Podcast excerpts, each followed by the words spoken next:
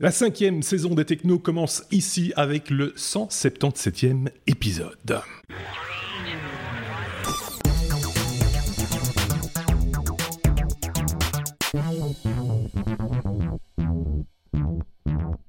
Et pour ce 177e épisode, premier duo de chroniqueurs, vous le savez, en général, on les voit apparaître par deux euh, chaque semaine. On va directement les voir ici et leur demander s'ils ont passé de bonnes vacances. D'un côté, vous avez Sébastien, salut Sébastien. Puis de l'autre, vous avez euh, Xavier, salut Xavier.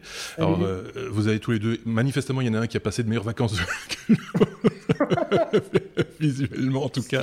Je, ne sais pas, je, je, pose, je pose la question. Je ne suis pas moi-même pas bien livré côté euh, côté soleil non plus. Mais euh, comment ça s'est passé? Sébastien, passé de bonnes vacances euh? Ben oui, mais c'est déjà très très loin. Hein. C'est déjà loin. Ouais. un mois que je suis rentré. Ah ben voilà. Bah, le boulot a déjà repris, donc, euh, et pour Xavier aussi, j'imagine. Et moi, ça fait deux semaines, je suis parti en Bretagne et j'ai pu profiter de mon, mon drone euh, en toute légalité, mais on va en rediscuter dans pas très longtemps. Ah, ben oui, c'est vrai, euh, parce que c'est aussi l'occasion, c'est vrai, l'été, de, bah, de jouer avec les, gadgets technologiques aussi. Ça aurait pu être le vélo cowboy hein, que tu nous avais testé au début de l'été, mais ça a été le drone pour, pour ce coup. En plus, donc voilà. Bon, ben si vous le voulez bien. Euh, on va peut-être passer outre le courrier des auditeurs euh, pour, cette semaine, parce qu'il y a eu du courrier. Hein. Il y a des gens qui nous ont écrit, qui nous ont laissé des messages, etc. par rapport au, hors-série. Je pense qu'on a répondu à peu près à tout le monde euh, sur, les hors-séries. Enfin, en tout cas, chacun, chaque chroniqueur qui était concerné par, cela. Donc voilà, j'espère que ça s'est bien passé pour vous l'été, qu'on vous a pas trop manqué. En tout cas, on peut recommencer là notre abécédaire si vous le voulez bien, et on le recommence tout de suite. Je cherche encore un petit peu mes marques. Hein. Je sais pas si vous avez je, regarde encore beaucoup mes boutons parce que là, le système ayant un petit peu évolué, c'est un petit peu, un petit peu compliqué. Je pense que je vais retrouver mon bouton là. Voilà.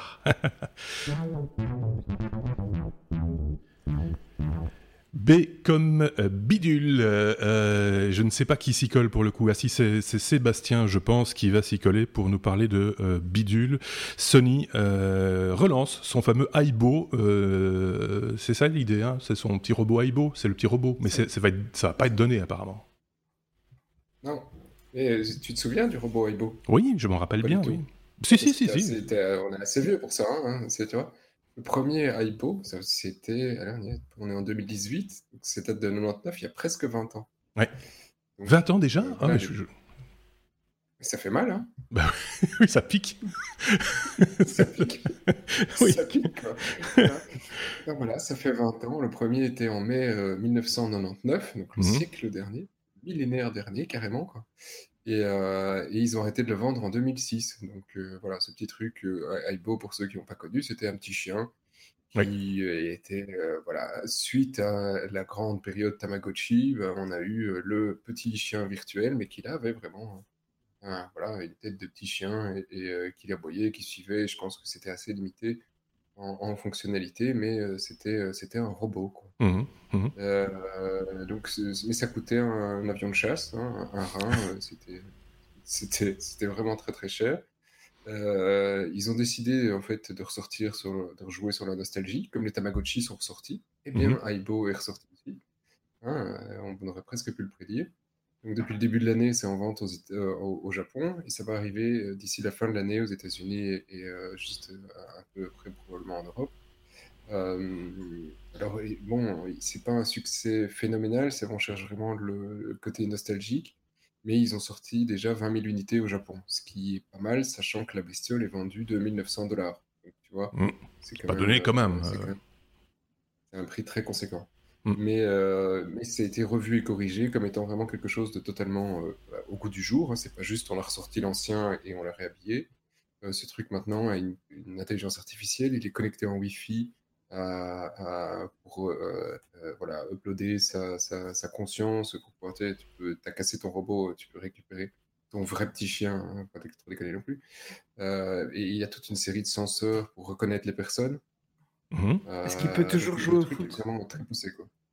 Je pense que oui. Et le truc est toujours mignon, donc euh, tu, tu, peux rien y faire. Ils ont gardé le même look, le truc était mignon à l'époque, ça reste mignon. Bon, 2500, 2800 dollars pour un truc, euh, pour un petit robot, faut quand même vraiment avoir trop de pognon. Mais Voilà. Ceci dit, après, après, après 20 ans, j'imagine qu'il euh, il est beaucoup plus, beaucoup plus malin que, son, que son prédécesseur. Il a évolué quand même. Oui, c'est ça. Maintenant, il a de l'intelligence artificielle, comme mmh. euh, je, te, le disais. Donc, le, il, a, il a une série de caméras. Il, permet, il peut reconnaître euh, les personnes et donc son propriétaire et avoir une émotion, montrer une émotion pour l'un qui ne va pas montrer pour l'autre. Mmh le truc va continuer à évoluer avec euh, l'intelligence artificielle pour créer effectivement toute une série de comportements avec le temps que tu lui apprends. Donc, bon, c'est pas un chien, hein, faut pas non plus rigoler, hein, c'est un, robot. mais, mais voilà, quoi, c'est voilà, c'est la petite, le, petit, le petit sujet nostalgie du, du podcast. On peut se demander si euh, il reconnaîtra son maître euh, ou si euh, s'il va vous suivre comme certaines valises. Maintenant, on voit qu'il y, a des valises qui suivent leur propriétaire. maintenant, j'ai vu ça un peu plus tard qu'hier. Normalement, il doit reconnaître son maître. Normalement, il doit reconnaître son maître. Il doit, il doit remuer la queue. Il doit rétayer. non, non, il doit.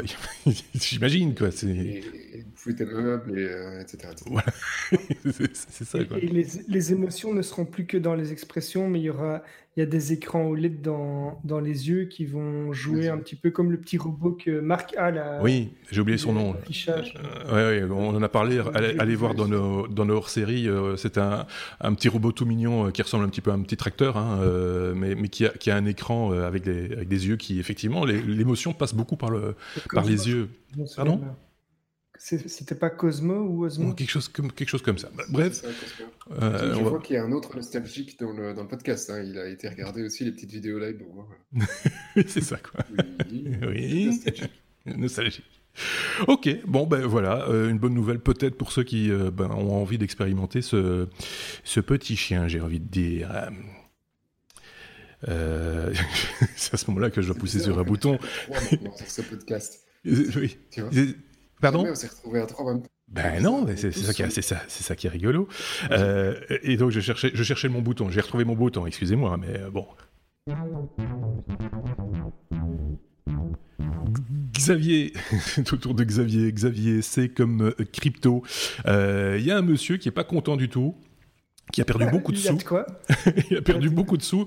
Alors, je sais jamais que maintenant, quand on met un M, si c'est pour millions ou pour milliards. Des fois, on, a une hésitation. J'imagine qu'ici, il s'agit de 24 millions de dollars qu'il s'est fait voler.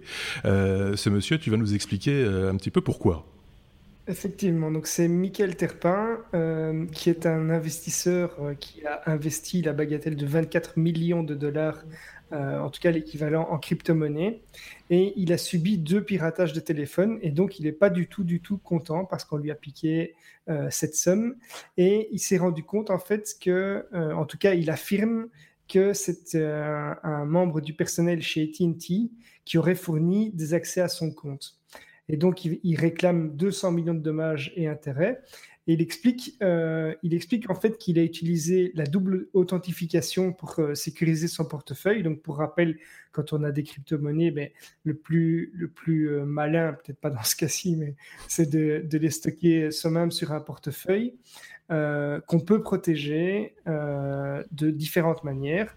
Lui a choisi de le garder sur son téléphone et pour sécuriser un petit peu plus que simplement avec le mot de passe, il a dit qu'en plus du mot de passe, il devait recevoir un SMS.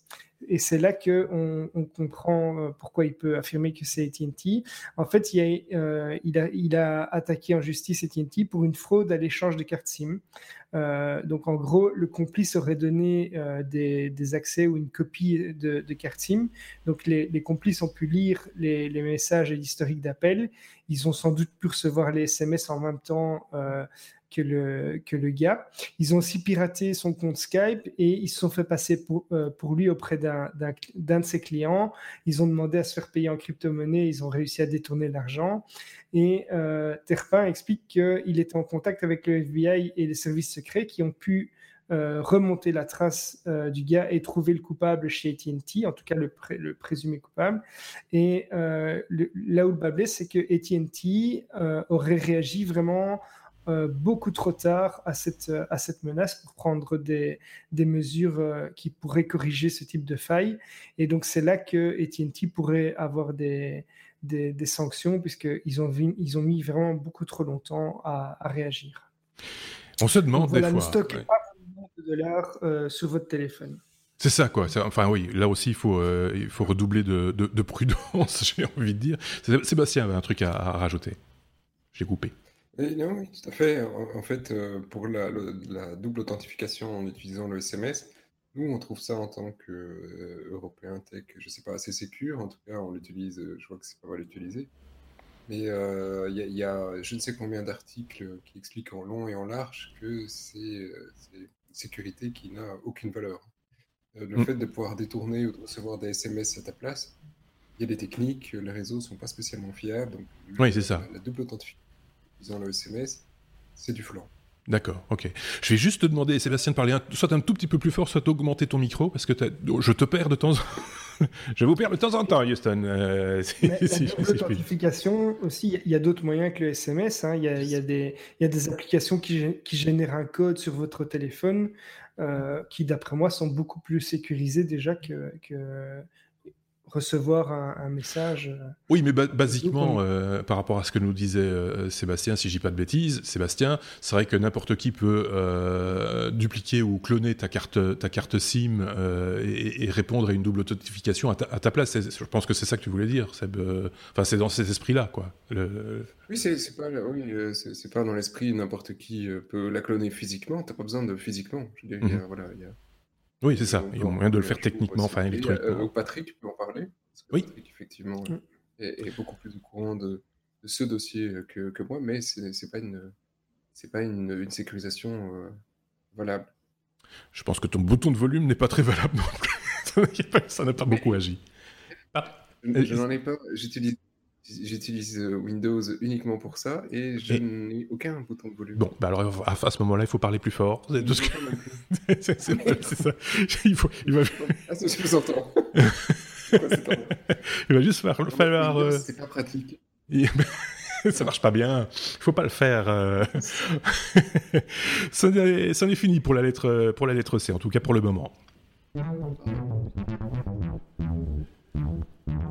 On passe à la lettre D, D comme euh, défrag, Sébastien, parce que euh, le défrag, c'est lui qui le dit, c'est la vie, euh, Sébastien. C'est ça.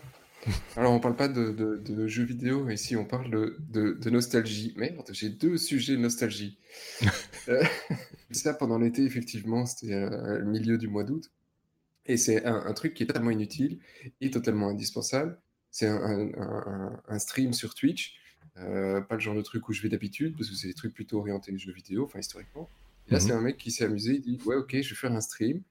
Euh, donc, euh, c'est pas une vidéo en boucle, c'est vraiment un stream 24-24 avec un vieux défrag qu'on peut regarder. donc, je sais pas si vous vous souvenez de ces défrags, c'est juste voilà, la, la, tranche de votre disque avec tous les petits morceaux de fichiers qui normalement doivent se suivre mais au lieu de se suivre, ils sont un peu partout sur votre disque. On est tous restés là-dedans, hein, euh, à regarder les petites cases se rajouter et faire des lignes complètes, et puis ces lignes disparaître. Moi, j'ai même été payé pour faire des défrags. et en même temps que tu, tu voyais ce qui était magique, hein, il y a un deuxième truc qui était magique, c'était le bruit. Tu vois, le bruit, tu ah, entendais le secteur qui grattait. Qui ah oui, ça grattait, oui, oui, oui, bien sûr. Ça grattait. Et les mecs ont été rajouter ce petit grattement aussi dans, dans le stream. Donc tu peux vraiment entendre le disque qui gratte. Euh, pendant qu'il déplace les secteurs. C'est vraiment magique. Ça dure, c'est 24-24. C'est voilà, pour le plaisir. oui, bah, il faut quand même que Sébastien qui nous explique comment on, se fait payer pour faire ça.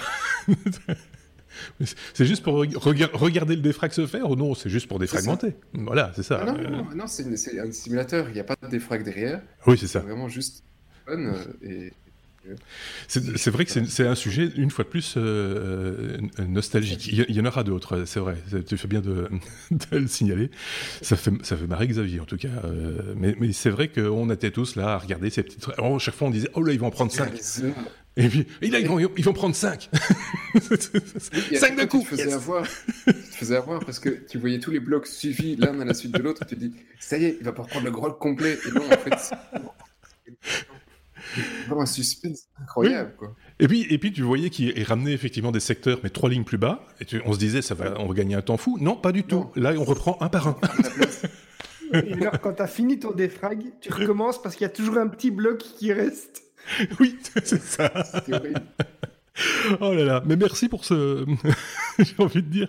Merci pour ce, ce moment de, de nostalgie.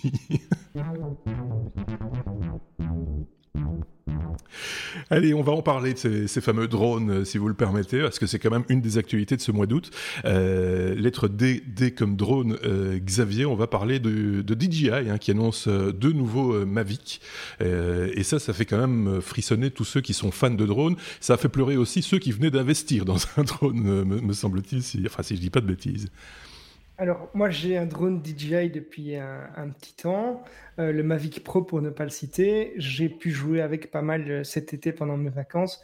Je, suis vraiment super content de ce drone. Et mmh. puis, j'ai vu qu'il y avait l'annonce euh, tant attendue, mais dans les réseaux, en fait, on parlait d'une annonce du Mavic 2, mais c'était quand est-ce qu'il sera annoncé? Il y a même eu des mèmes là-dessus sur des gens qui posaient tout le temps la question quand est-ce qu'il va sortir? Et puis, DJI a fait l'annonce un petit peu comme euh, une keynote Apple euh, jeudi passé.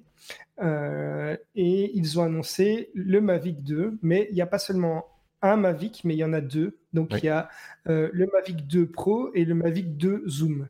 Et là, j'ai pleuré. J'ai pleuré parce que moi, j'ai le Mavic 1 et donc mhm. je sens vraiment toutes les, j'ai senti toutes les, différences. Je suis resté scotché aux, vidéos quand j'ai vu, quand j'ai vu les présentations. Donc, en gros, euh, je vais d'abord parler des, spécifications communes euh, pour les deux drones. Mhm, Il y a mhm. une autonomie qui a été augmentée à 31 minutes. La vitesse de pointe en, mode sport, on peut passer à 72 km/h. Ils ont augmenté la portée euh, qui peut atteindre maintenant 8 km aux États-Unis et 5 km en Europe. Ça, c'est pour rester en accord avec la réglementation radio. Les, les, moteurs et les hélices ont été retravaillés pour être plus silencieux. Euh, et alors, ils ont créé un nouveau mode de vue qui s'appelle l'hyperlapse, qui est en fait une séquence vidéo accélérée, un petit peu comme un GIF animé. Donc, ça donne un résultat. Euh, c'est comme un time-lapse en photo, mais c'est sur une vidéo. Euh, et ça donne un effet vraiment un petit peu comme un GIF animé, mais vraiment de, de qualité. On va, ils ont augmenté également le, la fonctionnalité Active Track qui est, vraiment beaucoup plus efficace, donc c'est-à-dire le suivi d'un objet euh, euh, dans l'image qui va profiter de la vision stéréo, donc il y a un suivi en 3D et le système va même pouvoir suivre et anticiper euh, la trajectoire de, de l'objet. C'est vrai que ça faisait un petit peu défaut euh, sur le Mavic 1, quand on passait par exemple derrière un arbre ou autre, ben, on perdait le suivi et euh, donc il fallait recommencer la configuration. Ils ont mis maintenant des capteurs de tous les côtés du drone. Donc, il y en a au-dessus, en dessous, sur les côtés, devant, derrière. Et donc, pour l'évitement d'obstacles, c'est vraiment fortement optimisé. Euh, la technologie de, communication OcuSync permet maintenant d'avoir un retour d'image sur la caméra enfin sur, la, télécommande avec votre smartphone en 1080p et le drone est équipé euh, maintenant en plus de la carte SD qu'on peut lui rajouter d'une mémoire interne de 8 Go. Alors euh, au-delà de ces, petits points techniques, ils ont aussi augmenté le range de couleurs. On va pouvoir faire de la vidéo en HDR euh, et la, qualité d'image est vraiment, déjà rien que par cette technique, qui va, euh, va vraiment augmenter la, qualité de, de, la vidéo, mais aussi de photos. Donc maintenant, on va passer aux différences entre les deux drones. Il y a donc le, le Mavic 2 Pro euh, qui est le résultat d'un partenariat avec Hasselblad, qui est, euh, qui est connu pour ses capteurs en, photo. Euh, le capteur est passé avec un capteur CMOS de 1 pouce avec des couleurs 10 bits et ça permet de prendre des photos en 20 mégapixels et de faire des vidéos 4K avec du l'Ultra HD en 30 images par seconde en H265.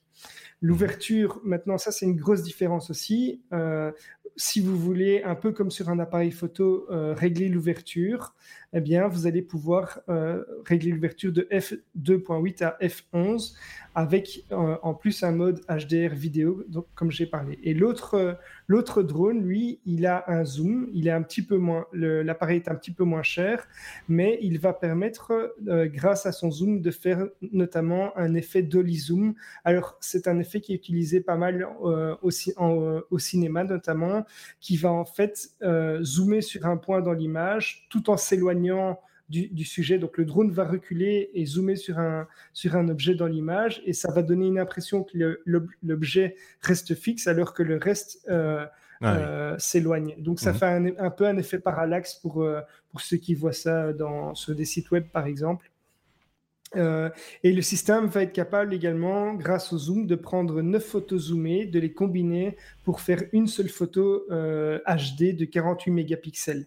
Donc euh, là, ils ont, fait, ils ont fait très fort sur la qualité d'image et sur les fonctionnalités image. Ils ont rajouté également une petite LED, enfin une LED assez puissante en dessous du drone pour améliorer la qualité de la reconnaissance du sol quand l'appareil atterrit et euh, ces appareils sont disponibles dès l'annonce, euh, donc dès la keynote. Euh, il y a déjà plusieurs personnes qui ont été livrées et le, Pro est vendu à 1449, le Zoom à 1249. et il y a un pack Flymore qui donne par exemple des, batteries supplémentaires, un petit sac, des hmm. chargeurs. Comme ils font chaque fois hein, d'ailleurs, il, y a toujours des packs. Alors, j'ai entendu des gens qui disent que c'est cher, 1449 euh, euros. Alors, c'est clair que c'est moins cher qu'un chien. c'est moins cher qu'un chien, mais c'est un budget et je, moi, je ne comprends pas comment ils arrivent à, vendre une telle technologie à ce prix-là. Et j'ai un ami qui est, qui est, euh, qui est quand même euh, assez doué en photo, qui me dit, mais maintenant, pour ce prix-là, tu as un appareil photo de super bonne qualité qui est volant. Il ne faut plus lui rajouter de filtres, etc. C'est vraiment incapable. Donc, ça concurrence des appareils photo euh, vraiment de, haute qualité euh, pour ce prix-là. Oui. On avait déjà dit ça euh, justement avec Sébastien, mais l'autre Sébastien, que c'était un, un, appareil à selfie de luxe.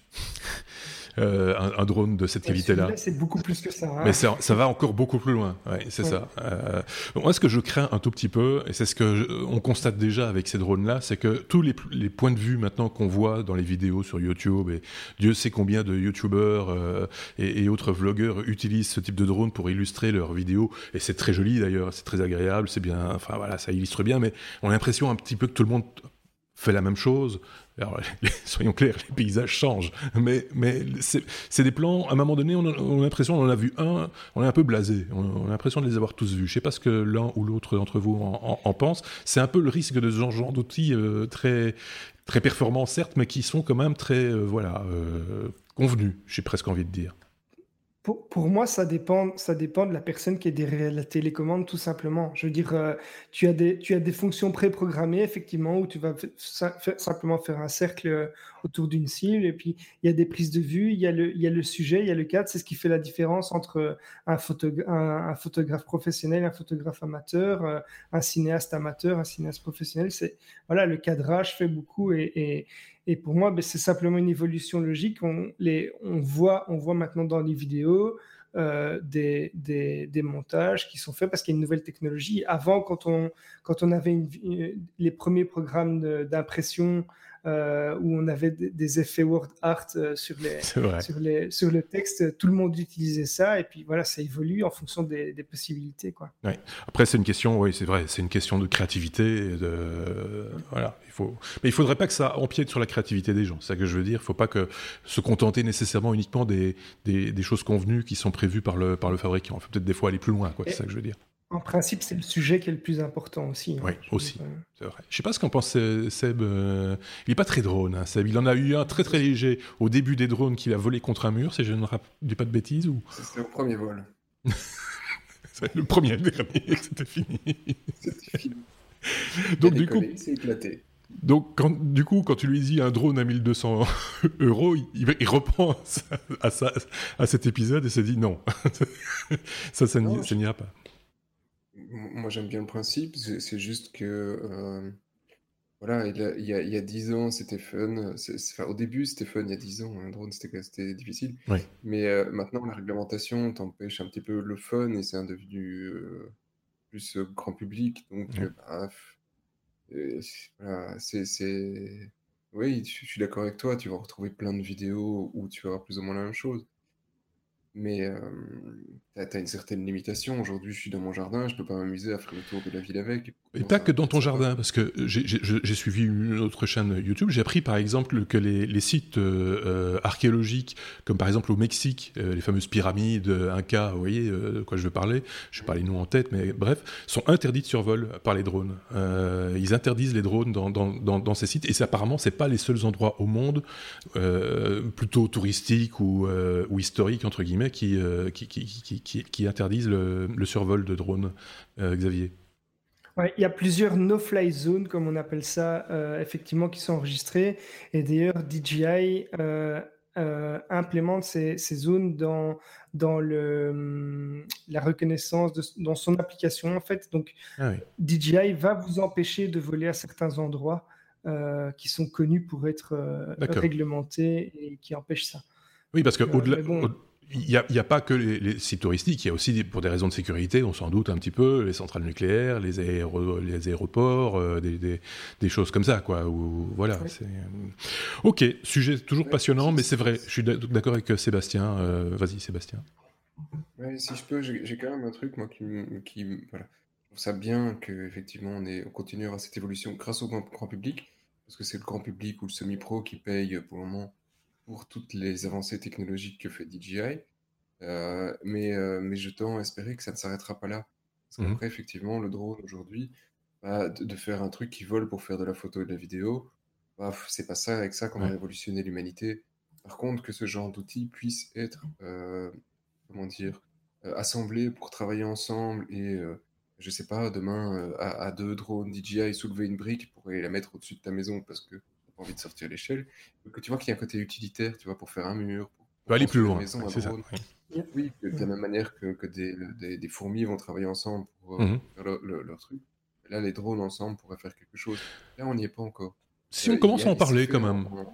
Oui, c'est fait, mais alors pour, pour euh, de nouveau aussi pour le moment pour le grand public, pour faire euh, des, des, lumières. J'ai vu des trucs magnifiques en vidéo. Oh, oui, il y, y, y a, ça, mais il n'y a pas, pas que. Hein, on avait parlé, je ne sais pas si c'est avec Xavier ou avec l'autre Sébastien, ou enfin peu, peu C'est très minoritaire encore. Oui, on est d'accord, mais il y a quand même des idées qui, qui émergent. Avant l'été, par exemple, on avait parlé de ces, de ces drones utilisés, par exemple, pour aller déposer une bouée à quelqu'un qui est en train de se noyer euh, euh, en bord de mer. Un truc pour un phare. Euh, oui, ou, oui, c'est effectivement un défibrillateur à transporter. On parle aussi bah, de l'usage des drones pour transporter des médicaments, par exemple, dans certaines contrées en Afrique où normalement on enverrait un avion, euh, mais euh, il n'y a pas toujours la possibilité d'atterrir, etc. Enfin voilà, il y a des idées qui émergent et qui sont peut-être effectivement un petit peu plus évoluées et, moins dans l'esprit ludique, on va dire, du drone, qui sont plus dans l'aspect pratique et, utilitaire du drone. Ça, je suis, je suis d'accord aussi. Xavier voulait que l'on conclure. Oui, mais il y, a, plusieurs projets, effectivement. Hein. Il y a, dans l'agronomie, il y en a plein. Euh, donc,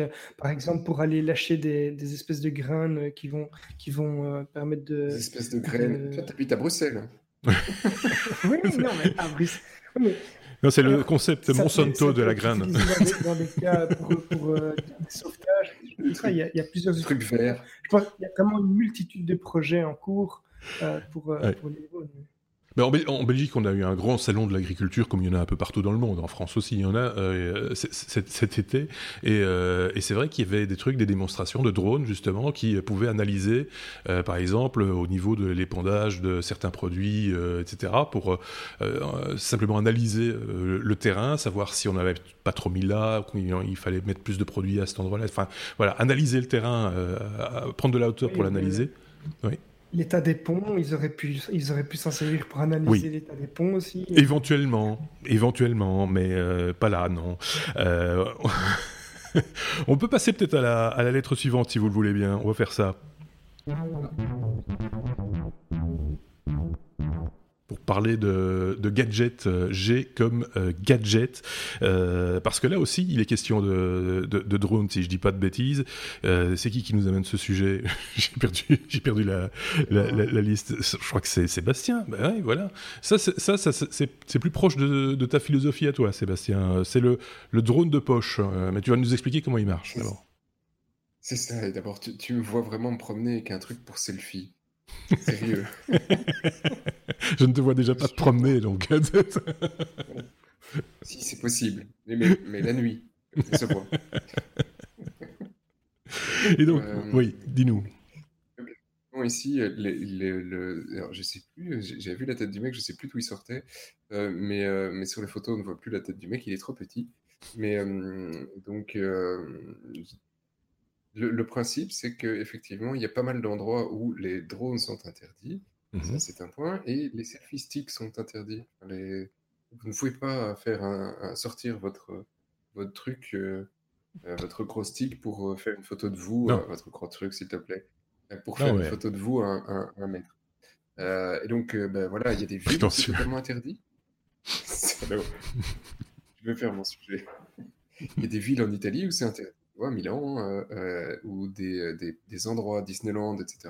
Mmh bon, ben, ça fait chier les gens, si je peux me permettre. Hein. Tu te prends un stick en pleine figure.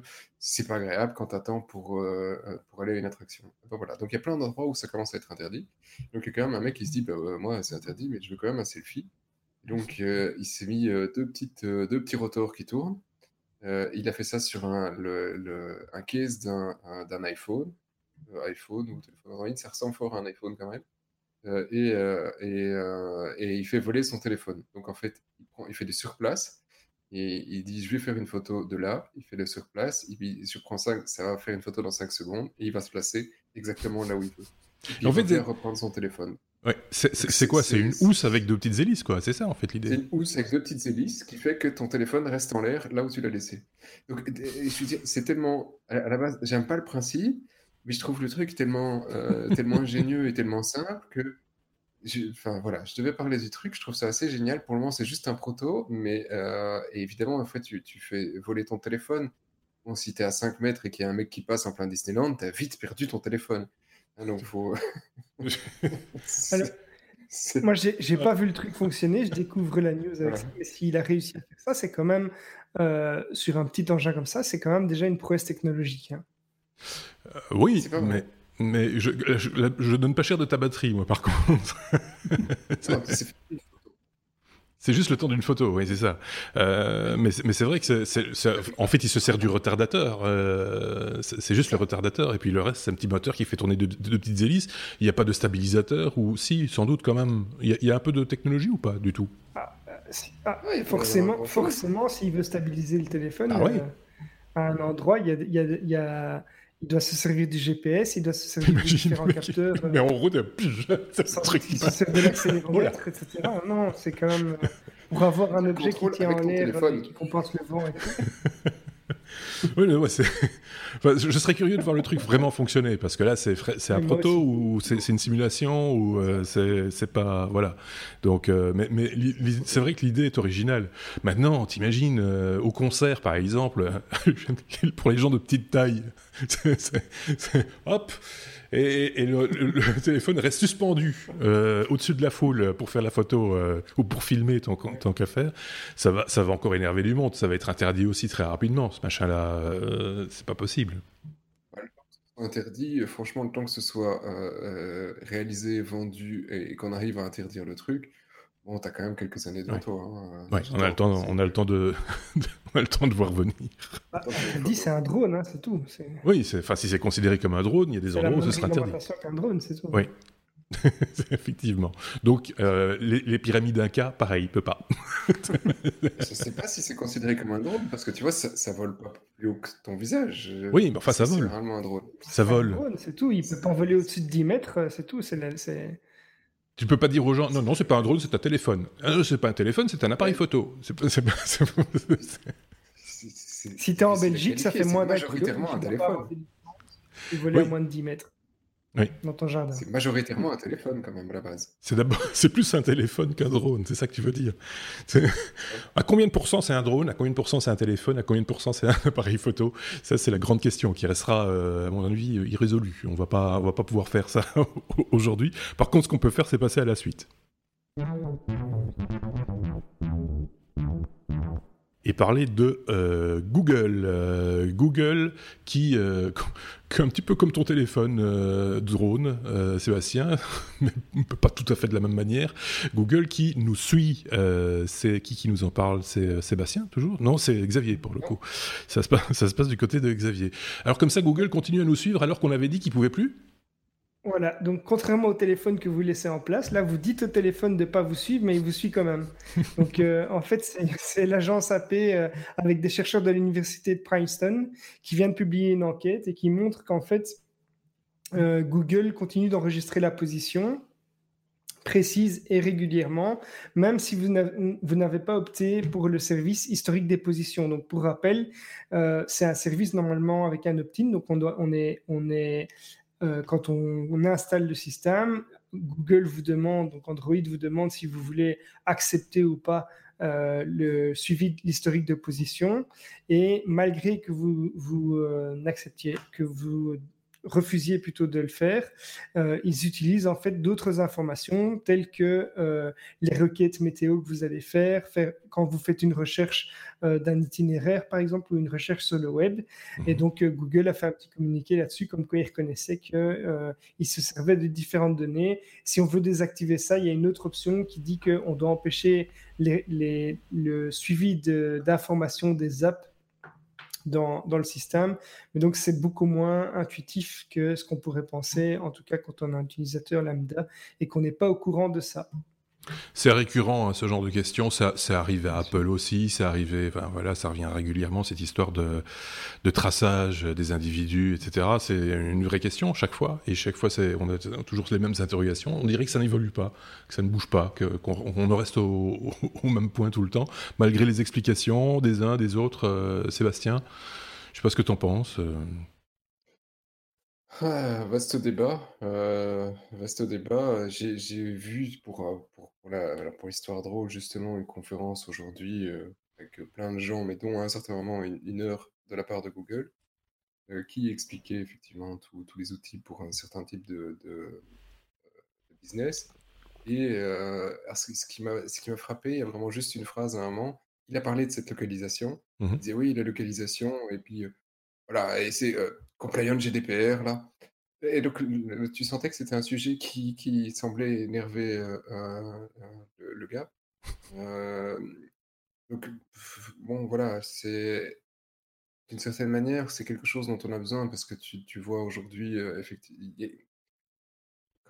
c'est difficile d'expliquer exprimer le truc, tu vois? Tu as des entreprises qui en ont besoin, le retail, des marques, il y a plein de boîtes qui ont besoin de ce genre d'infos et pour pouvoir donner un service. Et la plupart des gens se demandent ce service, euh, mais la transparence n'est pas toujours là. Je te mmh l'accorde, effectivement, la transparence n'est pas toujours là.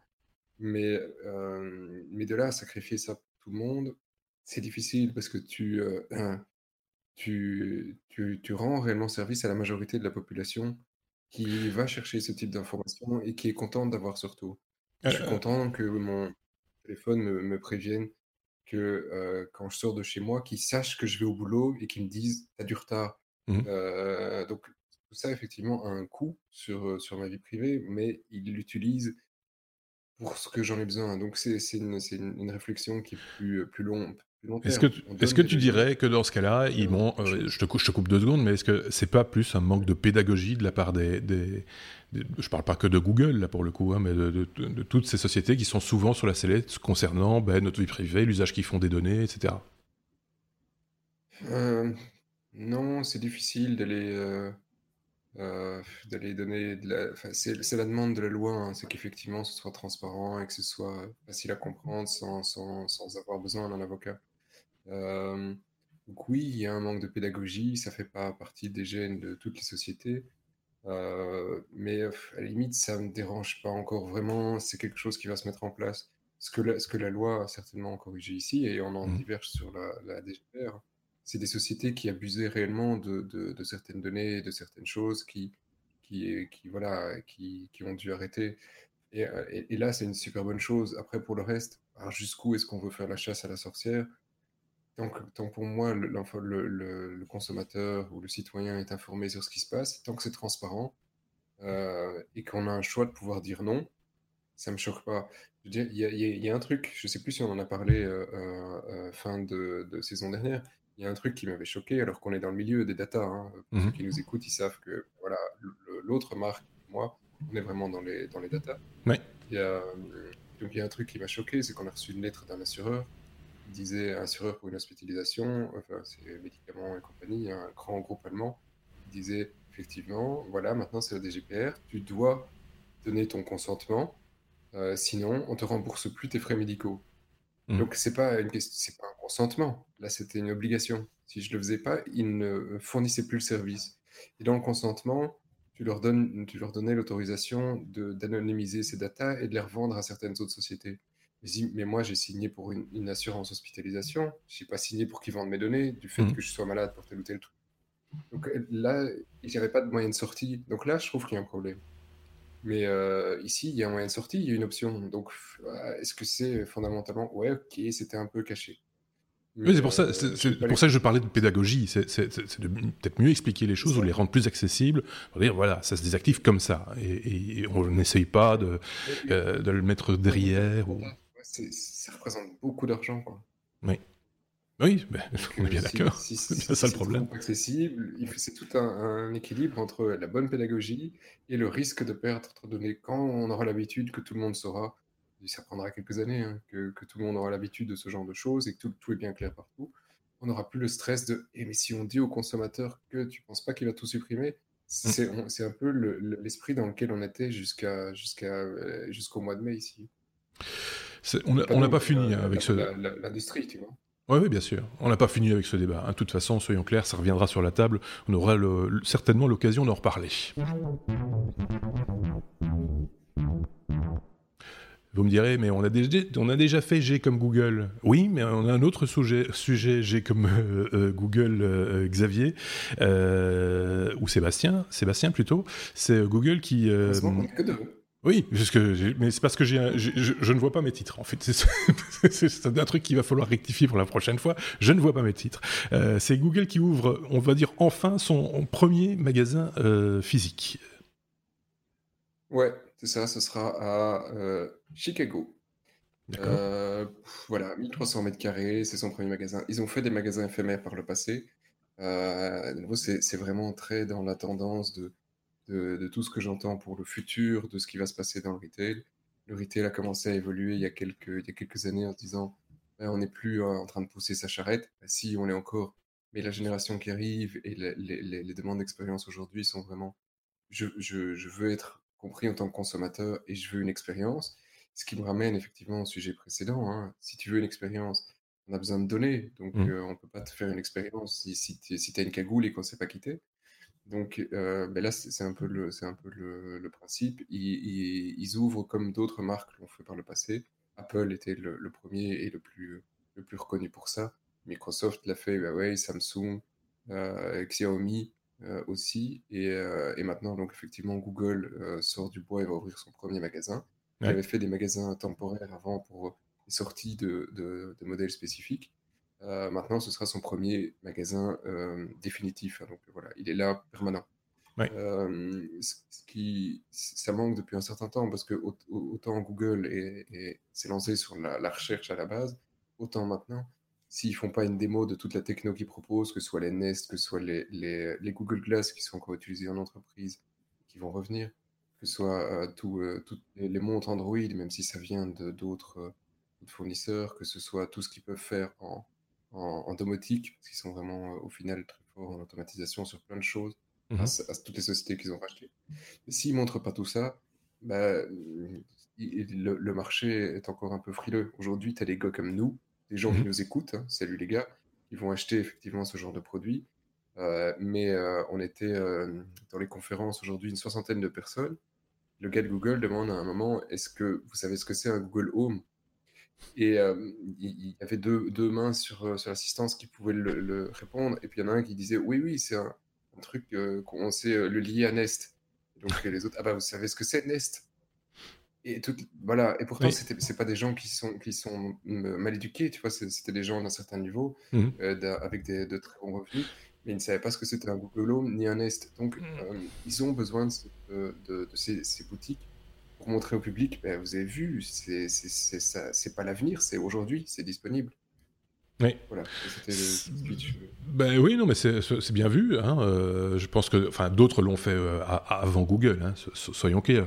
Apple, par exemple, ça, on sait avec quel succès ça, ça a fonctionné. mais, euh, et, si je remonte encore beaucoup, beaucoup plus loin en arrière, Philips euh, a fait ça à une époque euh, aussi avec des espèces de showrooms où il n'y avait rien à vendre. C'était juste une démonstration permanente de tout ce que euh, Philips fabriquait. Moi, je me rappelle de ça. Il y avait ça, par exemple, à Bruxelles, pour ceux qui connaissent près de la place de Brouckère. Siemens faisait ça aussi. Et Siemens, ça fait ça aussi. et, donc, moi, quand j'étais gamin, j'allais là parce qu'il y avait des jeux vidéo. ils avaient des consoles, des espèces de pâles copies d'Atari qui étaient déjà qui étaient disponibles, mais c'était à côté des frigos, des machines à laver, des sèche-linges, enfin voilà, de toutes sortes de trucs. et c'était vraiment il y avait des gens, ils, étaient, ils avaient des spécialistes dans tous les domaines, on pouvait aller poser des questions, on pouvait rien acheter, euh, c'était juste pour faire des démonstrations. Ça, s'est perdu avec le temps, euh, euh, bizarrement, parce que finalement, là, on constate que c'est quand même nécessaire, peut-être plus nécessaire maintenant de réévangéliser, je vais y arriver, les gens sur des technologies qui sont moins, moins perceptibles peut-être. Hein. C'est peut-être ça aussi. C'est de la part de sociétés qui sont des purs players à la base. Donc c'est surtout des sociétés qui viennent du web, qui, qui, pendant des années ont dit la, vie et le futur, ce n'est que le web, le, mmh. tout le, le brick n'existe plus, on va tout raser. Et puis à un certain moment, ils se disent ouais, ok, pour toucher finalement la masse on va quand même devoir aussi euh, aller ouvrir des magasins pour expliquer aux gens euh, qui on est. Euh, c'est vrai que non, malheureusement, la réalité leur montre que, ben oui, on est des humains, on a besoin de voir. Ouais, et de, voir, de toucher, etc. Et, les gens ne vont pas nécessairement sur les, les, foires, les salons, euh, je pense au CES, euh, à l'IFA et des choses comme ça, qui sont des foires plus commerciales, on va dire, et qui, euh, du coup, ben, les gens commencent à être un petit peu réfractaires aussi par rapport à, cet aspect-là. Ils n'ont pas envie d'être alpagués commercialement, nécessairement. C'est peut-être l'idée d'aller voir des choses simplement par curiosité qui peut, être, qui peut renaître aussi de ce genre d'initiative, quoi. Je pense, non? Ok. Voilà, on a fait. Je sais pas, Xavier, peut-être un truc à rajouter Je pense pas, non J'ai pas l'impression. Ok, on passe à la suite alors. Cette saison, vous le verrez, on aura l'occasion de parler sécurité avec Patrick. On a déjà fait un hors-série cet été. Euh, certains l'ont sans doute déjà vu. Si c'est pas le cas, ben, je vous renvoie à ce que nous avons publié. Je pense que c'était au mois de fin du mois de juillet, je pense. Euh, Patrick, ça va être notre nouveau spécialiste sécurité. Ceci étant dit, chacun dans l'équipe touche un peu sa bille dans euh, ce qui est sécuritaire et informatique, etc. c'est le cas, par exemple, de Sébastien une fois de plus. On va parler de Yahoo c'est ça. Yahoo qui nous suit aussi, manifestement, euh, ou qui en tout cas continue à scanner nos mails. C'est un petit peu particulier, ça, non? Oui. Mais alors, on, l'a oublié, mais Gmail le faisait hein, euh, euh, jusqu'il y a un an. il lisait vos mails pour vous taper de la pub suivant ce que vous êtes en train de lire. Donc, si effectivement tu discutais de paire de lunettes avec Xavier sur Gmail, tu allais avoir une publicité pour des lunettes qui débarquaient au-dessus. Voilà. Moi, ça ne me serait jamais arrivé. Non. Je ne sais pas. Parce que tu parles pas de lunettes. Si tu parlais bronzage. non, voilà. Si en plus tu utilises la webcam. Donc il euh, Yahoo scanne les mails, les, mails, les mails Yahoo, quoi, ceux des comptes Yahoo, c'est ça C'est ça, ouais. Et donc, euh, bah, c'était un plus ou moins, c'est caché sous le tapis, on le fait pas, personne ne le sait. Et euh, bah, en fait, ouais, si quand même, là, on a quand même réussi à prouver, un journaliste par A plus B, que dites Yahoo, vous faites quand même toujours un peu. Hein. Ah, ah, ouais, en fait, oui. Oui, c'est vrai, on le fait encore. Et donc, euh, euh, voilà, ils sont un peu montrés du doigt parce que bah, tous les autres ont abandonné ces techniques il y a quelques années. Et donc, euh, c'est parce que les gens l'apprécient pas spécialement, même si ça reste un robot qui lit vos, vos mails et qui ne fait de la pub que là-dessus, mais qui ne stocke rien. De nouveau, là, on, on, est sur un ressenti. Un ressenti qu'il bah, y a quelqu'un qui a analysé vos mails, ils peuvent en tirer quelque chose, des tendances sur vous, tu reçois plein de mails de lunettes de plein de gens, c'est pas normal. Hein, tu vois, es peut-être un fanatique vert de la lunette et, tu vas recevoir euh, des, des, des, mails spécifiques. Euh, on ne sait jamais, tu vois. Hein. ça doit certainement exister, hein, un truc comme ça. oui, sans doute. Je suis sûr que ça existe. Si ça existe, comment ça Oui, n'hésitez pas à commenter. Fantasme sur les lunettes. Et, euh, le truc. Et donc, tout ça pour parler de mail à la base, quoi. Donc, euh, voilà, Yahoo a une, Enfin, c'est plus Yahoo maintenant, c'est Oath, mais euh, je trouve que Yahoo était plus facile à prononcer. mais et, donc, c'est quand même toujours l'ex-Yahoo, quoi. Personne connaît mmh. Oath. Bah non, ça dit. Bah, c'est comme Alphabet, hein, on dit pas, on dit jamais Alphabet non plus, on continue à dire Google dans tous les cas. Oui, mais c'est Verizon maintenant en fait. Hein. oui, c'est ça en plus. Ouais. Euh, Et, voilà, il y, a encore pas mal de critiques qui sont arrivées sur Yahoo, effectivement, comme ils ont donné beaucoup d'informations au gouvernement américain, hein, services secrets et compagnie, avec là évidemment bah, pas l'approbation des consommateurs. donc il y a toute une question qui est derrière. Tu lis mes mails, tu les analyses, qu'est-ce que tu en fais?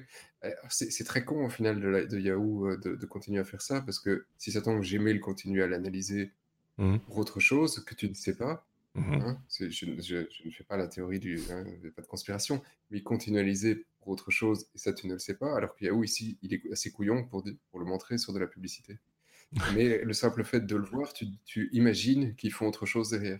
Mmh Donc euh, voilà, c'est cool à, lire, et bon, bah, voilà, je pense qu'ils vont devoir arrêter un moment. Hein, Par rapport à ce qu'on a déjà dit dans des par rapport à ce qu'on a déjà dit dans les épisodes précédents et dans l'épisode 177, euh, euh, euh, c'est ce qu'on disait aussi, c'est ça, ça ne rassure pas le public ce genre de, de, constat. Donc ça, ça, ne va la suspicion. Voilà, ça ne va pas dans le bon sens. ces gens sont les ennemis du bien. J'ai envie de dire. C'est un peu ça le, le problème aussi. Allez, on passe à la suite parce qu'on a une autre lettre S, S comme euh, social, Sébastien, avec euh, Amazon, euh, qui soigne son image à sa manière, on va dire. Hein. Voilà, c'est très à sa manière. c'est, pour moi, ça, rejoint très fort le sujet presque précédent.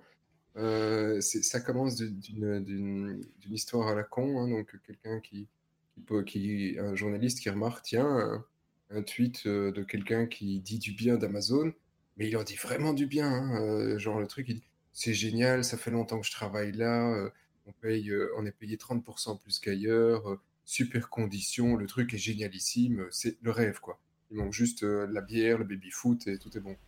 le journaliste il dit waouh, le mec il est vraiment content de travailler chez Amazon quoi. Donc il dit c'est bizarre, donc il dit bah je m'emmerde ce soir, je vais continuer à chercher. Et puis il continue à chercher, il voit que bah, il y a Phil donc qui est très content, Phil de travailler chez Amazon et qui poste beaucoup de messages pour dire que Amazon c'est vraiment génial. Et puis il trouve qu'il y a euh, Shai aussi qui dit euh, Amazon, euh, waouh, je gagne 30% de plus qu'ailleurs. Il dit plus ou moins la même chose, mais c'est génial, c'est génial. Bah, voilà. Et puis il continue à chercher. Il a trouvé comme ça 16, 15, 16 profils hein, en peu de temps et qui, qui, ont tous un logo plus ou moins similaire, un truc bah, d'Amazon évitablement, qui pour la plupart, c'est des, des, des, backgrounds d'animaux de, de, ou de paysages, quelques visages. Et, euh, et ils, ils, font tous la même chose que poster des, des commentaires pour dire c'est les meilleures conditions de vie.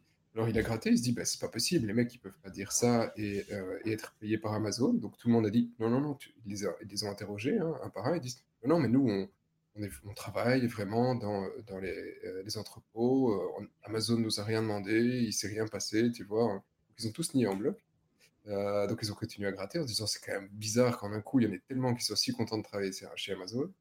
Et, et finalement, effectivement, ils ont eu l'information, ça a été confirmé, que Amazon a décidé de prendre une série d'employés qui étaient qui avaient envie ou qui étaient trop vieux ou qui avaient un bras cassé ou que sais-je, et ils, ont décidé de les mettre derrière des PC et de les payer spécialement pour ça. Donc c'est vraiment des, des vrais employés Amazon qui sont payés pour, qui ont travaillé pour, et qui maintenant disent toute la journée Amazon c'est génial. Donc c'est très. Euh, je trouve que cette mise en abîme est intéressante d'être payé pour dire qu'on est, qu'on, est heureux d'être payé et de bien faire son travail. c'est, c'est, complètement absurde en fait. c'est très absurde. Hein. Surtout quand tu sais que les mecs, tu vois, c'est, voilà, c'est bizarre. En plus, ils auraient pu, euh, mais, à mon avis, c'est justement pour se prémunir de ce genre de critiques, ils auraient pu créer des bots. Qui, qui, qui, parce que voilà, les phrases clés, elles sont connues. C'est pas voilà, mais non, ça, reste des humains qui sont payés pour le faire, donc c'est beaucoup moins critiquable quelque part. Ça reste des emplois. Ça pas être payé très cher. Hein. Non, mais ça, ça reste des emplois. tu vois, c'est. Euh, Est-ce que ça va te donner Comme c'est leur compte pro, certainement, ils parlent, ils parlent que de ça, donc ils doivent pas être suivis par des tonnes de personnes. Oui, c'est ça en plus. Enfin, ils vont répondre à plein de gens qui critiquent, qui disent non, non, c'est génial. voilà. je trouve que c'est un travail, enfin c'est un drôle de, c'est un drôle de job. T'imagines, ça s'appelle comment ce job Quand on leur demande c'est quoi votre emploi euh, employeurs. Les ambassadeurs. oui, c'est des ambassadeurs. oui, c'est comme ça qu'ils les appellent Non, c'est vrai? Ambassadeurs D'accord, ok. Bon, c'est quand même très très spécial. ça, il faut, il faut le reconnaître.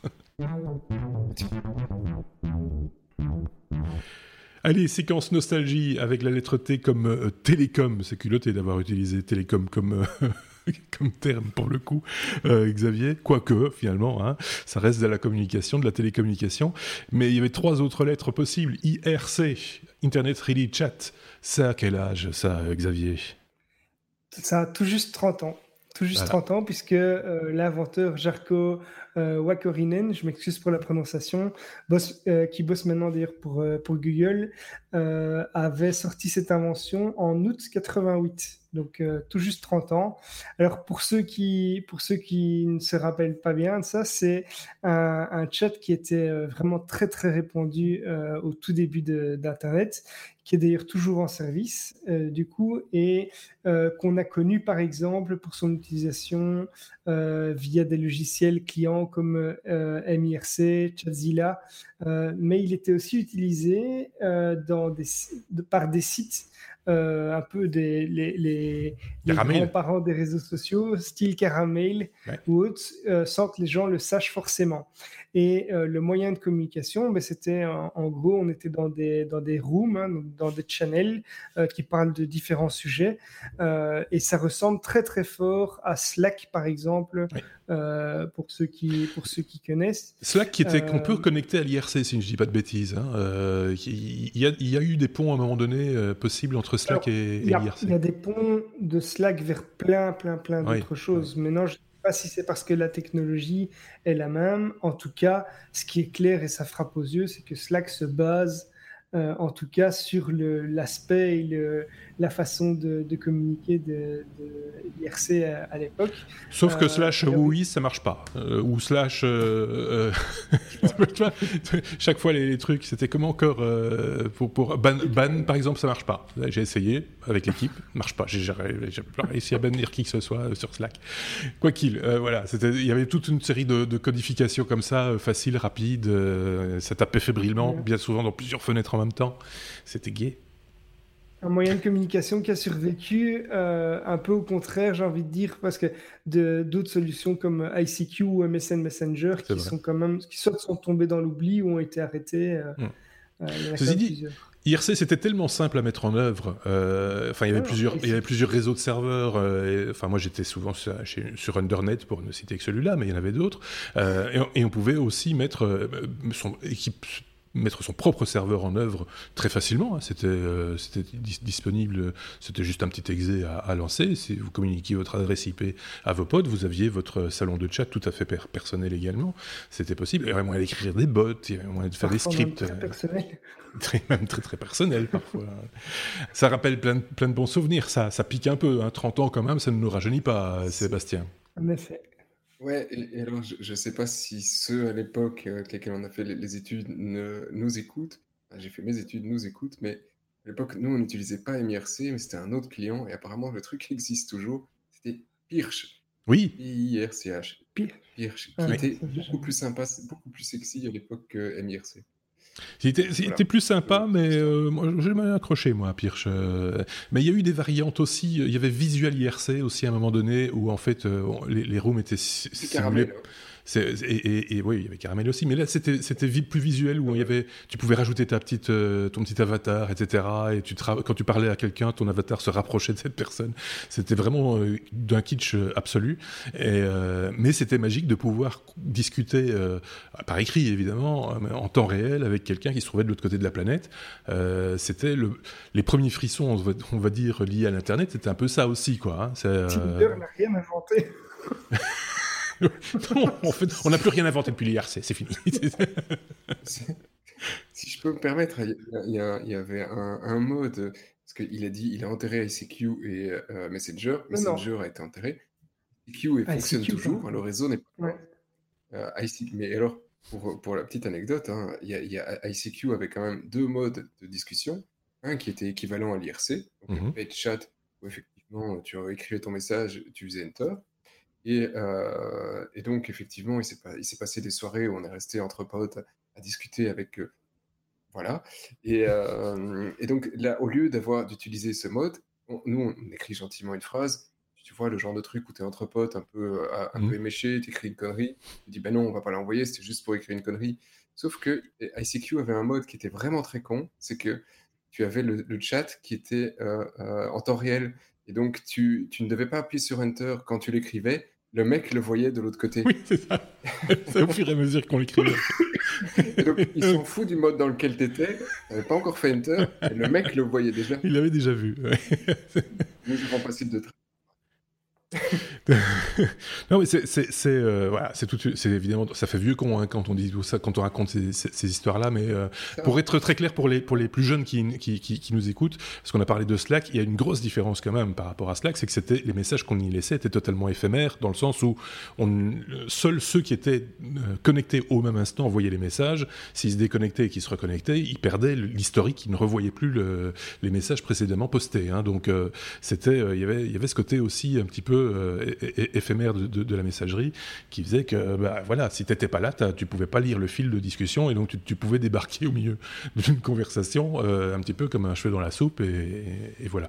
Et il y avait comme ça des salons. Gratuit, hein. Et c'était complètement gratuit et il y avait des salons avec beaucoup beaucoup de monde. En général, c'était par ville aussi. Hein. je me rappelle qu'il y avait un salon Bruxelles, il y avait enfin voilà, euh, plein de choses comme ça. On va pas en faire des tonnes non plus, mais ça fonctionne toujours d'ailleurs IRC. Hein. Les, les, serveurs existent toujours.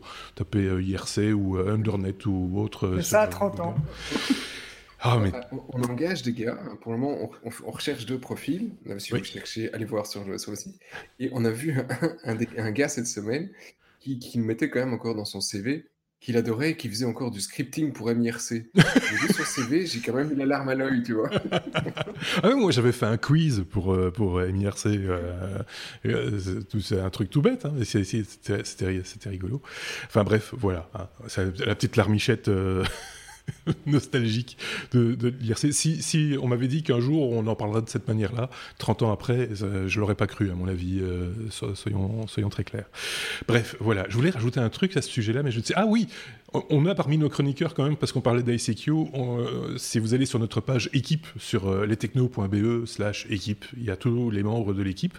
il y en a un qui a imposer euh, la petite icône ICQ parce qu'il a toujours son compte ICQ actif et c'est euh, l'autre, c'est ce monsieur-là, c'est Sébastien qui a son compte ICQ. Et il l'a toujours. Et moi j'ai dû aller retrouver la petite icône pour ça. Je me rappelle qu'on en a parlé ensemble, euh, je sais plus si c'est avec toi Marc ou si c'est avec l'autre Marc et Seb, mais que, que où, Seb avait dit Ah, mais je crois que j'ai encore l'adresse, ma première adresse ICQ. oui, oui. Et, moi, j'ai recherché, mais je ne l'ai plus retrouvé. J'avais une adresse, mais. Moi aussi, j'en avais. Je ne sais pas comment je peux la retrouver. Euh, non, moi non plus. Je Mais j'avais. toujours connecté dessus. Hein. Euh, mais moi j'ai essayé de la retrouver, mais on ne sait pas la retrouver, enfin parce que j'ai plus l'adresse mail de, l'époque en fait, et donc euh, et donc c'est ça le problème, ça finit par se perdre à un moment donné. C'est un petit peu dommage, mais mais c'est comme ça. Ben, voilà. Oui. Il y a un autre de l'équipe qui a toujours son compte, et nous sommes toujours connectés sur ICQ. Il n'y a personne qui dit rien, mais le compte est toujours activé. J'y suis tous les jours. On arrête là avec la séquence nostalgie si vous le voulez bien.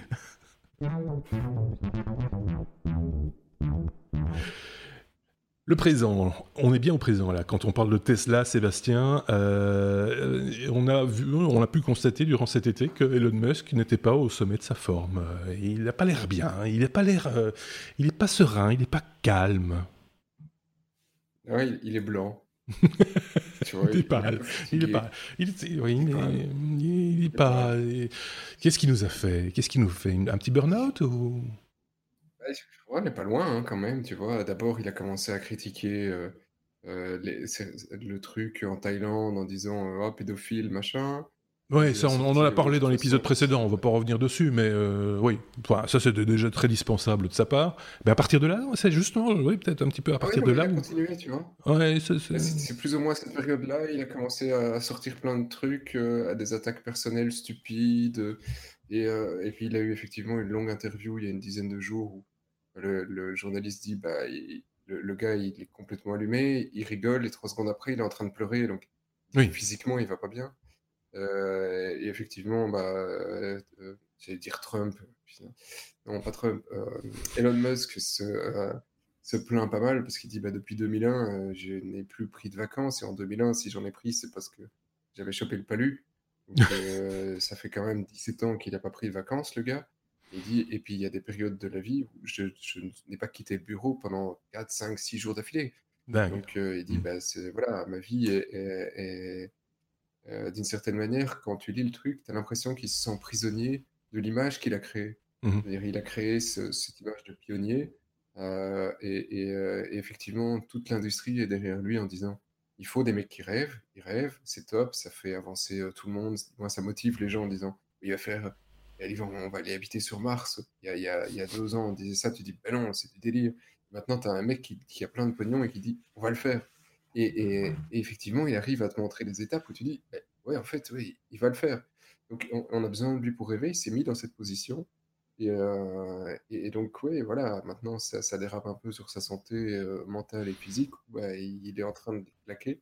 Je ne sais pas combien de temps il va tenir. Ça se passe pas super bien avec Tesla non plus. Euh, enfin, à un moment donné, il a déclaré qu'il allait retirer Tesla de la, bourse, qu'il allait leur. Enfin, c'était, c'est pas très cohérent comme discours en plus, euh, manifestement. Enfin, économiquement, ça ne tenait pas. Il était fort négatif, fort négatif euh, dans, ses déclarations. Et puis, ils se, prennent des procès d'anciens employés mmh. qui, qui, parce qu'effectivement, Tesla les, les, les espionnait. Donc, il y a toute une série de trucs négatifs qui lui tombent dessus. Et, à ça, il s'emballe en disant Mais si vous avez quelqu'un sous la main qui peut être un meilleur CEO que moi, mettez-le. Tu vois, mettez-le surtout.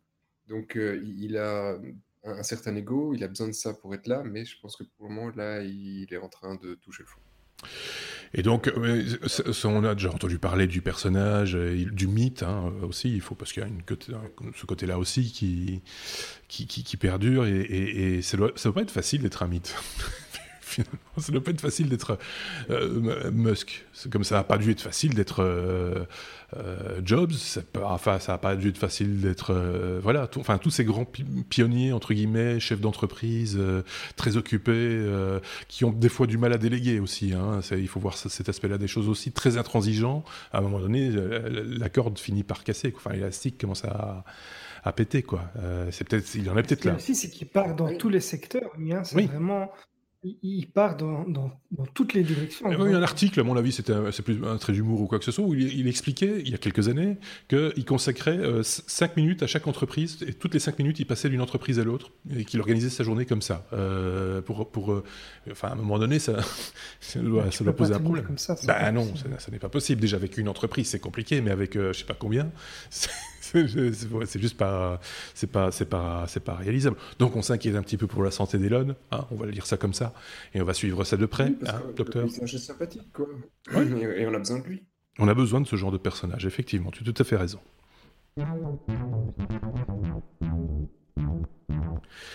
La fameuse lettre W, euh, cette saison 5, il y en aura aussi des lettres W comme euh, oui mais non, euh, avec, ben, tiens, Tesla, la fameuse Model 3, qui n'aime pas la pluie, manifestement, Xavier.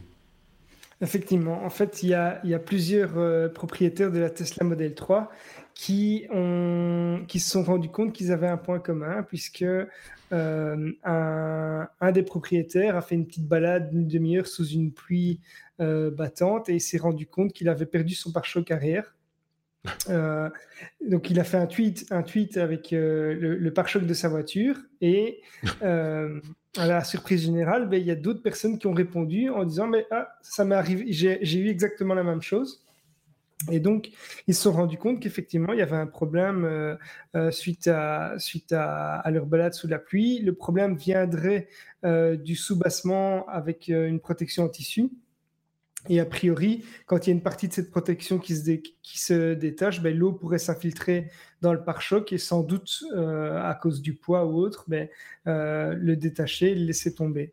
Alors euh, Tesla, Tesla a, réagi en déclarant qu'il il place la barre très haute pour la Model 3, que ce qui s'est passé n'est certainement pas lié à la façon dont ils construisent les, les voitures et qu'ils enquêtent sur le problème pour comprendre quelle, est, quelle est la cause.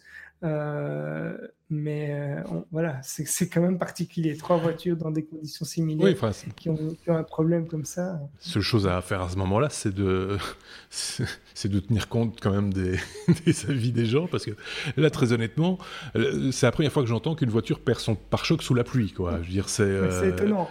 Bon, qu'elle glisse, qu'elle dérape, que, que, le moteur cale à la rigueur quand il fait froid, ou enfin, ça, ce genre, genre de truc. Mais enfin, perdre son pare-choc arrière quand il pleut, ça mérite une enquête. C'est tout ce qu'on a à dire. Mettez un colson. oui, c'est ça. On vous livre deux colsons. S'il vous plaît, c'est en option. Le colson en option en cas de pluie. Et donc, du coup, euh, la modèle 3 en Belgique, elle va déguster. Hein.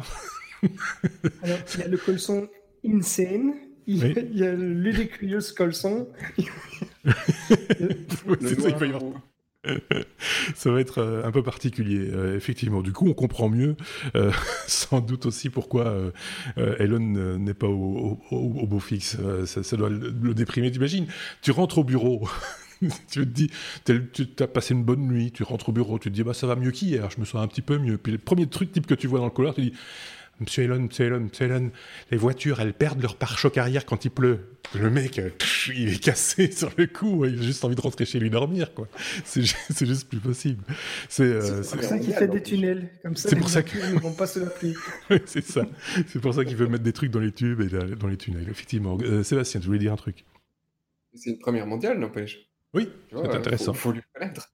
C'est intéressant, mais enfin, en même temps, dans le même, genre d'idée, on est content qu'il ne s'est pas encore lancé dans les bateaux. Quoi. ça, risque de poser problème. Voilà pour le 177e euh, épisode euh, des Technos qui s'achève déjà. Euh, j'espère que cette nouvelle formule visuelle, en tout cas, hein, parce qu'au niveau du son, normalement, il ne doit pas y avoir beaucoup de différence. Hein. on tient les mêmes propos, on est toujours aussi. voilà. on a eu quelques petits problèmes de son avec Sébastien, on arrangera ça, il n'y a, pas de souci. Hein, des petits